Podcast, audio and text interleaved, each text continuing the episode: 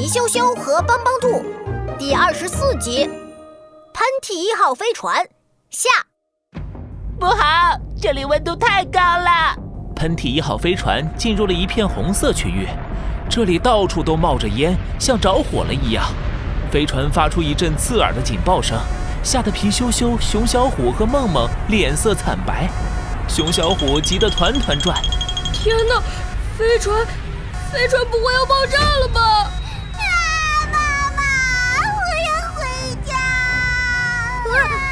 办？怎么办？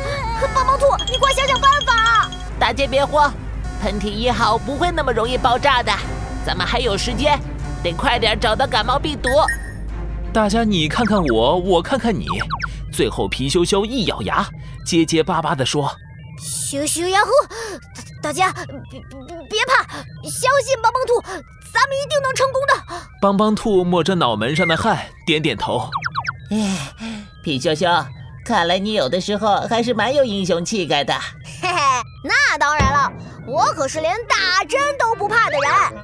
那天医生拿着这么大的针就往我屁股上扎，皮羞羞一得意，又讲起了他打针的故事。帮帮兔、梦梦、熊小虎都无奈地摇摇头。哎，行了行了，咱们还是先来找感冒病毒吧。大家注意，前方就是病毒占领的喉咙了。大家一看见病毒就按下红色按钮，喷嚏一号就会发射抓捕网把病毒抓住。是是，帮帮兔船长。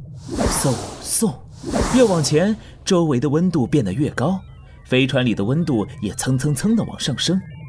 皮羞羞脱掉了厚外套，帮帮兔伸着舌头吐气，熊小虎和梦梦热得直冒汗，所有人都像跳进游泳池洗过澡一样，浑身干湿湿的。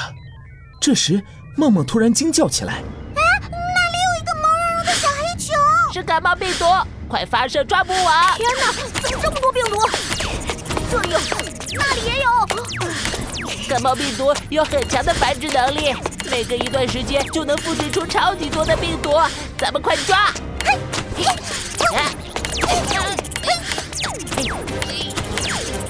我抓到了！熊小虎兴奋地大叫起来。皮羞羞一看，大喊：“错了错了！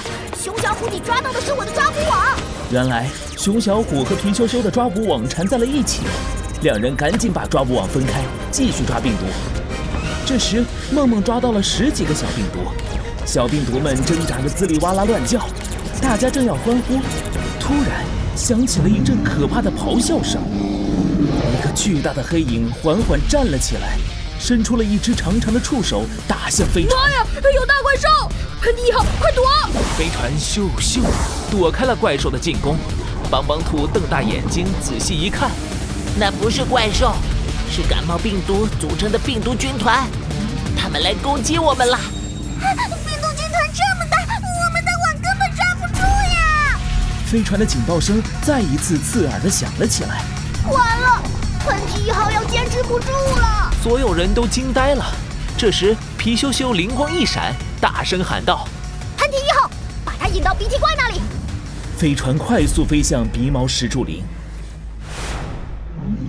病毒军团果然追了上来，前面就是一大团黏糊糊的鼻涕怪，喷嚏一号眼看就要撞上了。喷嚏一号，往左！咻的一声，飞船避开了鼻涕怪。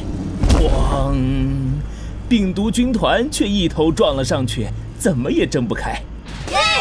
成功了！